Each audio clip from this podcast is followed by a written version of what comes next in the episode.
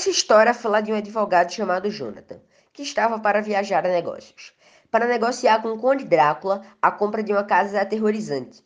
Muitas pessoas aconselharam para ele não viajar para esse lugar, justo por esse motivo. A casa era aterrorizante, mas ele não percebia isso. Ele queria comprar essa casa de todo jeito. Inclusive, uma senhora, antes dele viajar, deu um crucifixo para ele. Ele não sabia o motivo, mas ele aceitou e, logo em seguida, viajou. Chegando lá, ele foi bem recebido pelo Conde Drácula, mas daí em diante coisas assustadoras passaram a acontecer.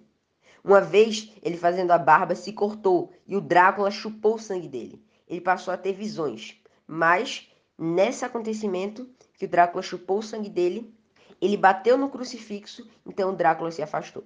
O Drácula era um demônio. Daí, ele começou a perceber por que estavam falando para ele não ir para esse local.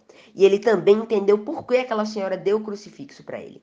Depois de tanto sofrimento que ele passou lá, ele adoeceu e pediu para um amigo dele escrever uma carta para a noiva, que fazia muito tempo que ela não tinha notícia dele. Então, sua noiva foi ao encontro dele e eles casaram. Porém, daí em diante, os acontecimentos aterrorizantes não pararam de acontecer. Depois do casamento, muitos acontecimentos aterrorizantes continuaram acontecendo. Certo dia, Jonathan e sua esposa, que se chamava Mina, foram em busca do Drácula e conseguiram o matar. Então, comemoraram. Graças a Deus, o vampiro foi derrotado e a maldição acabou.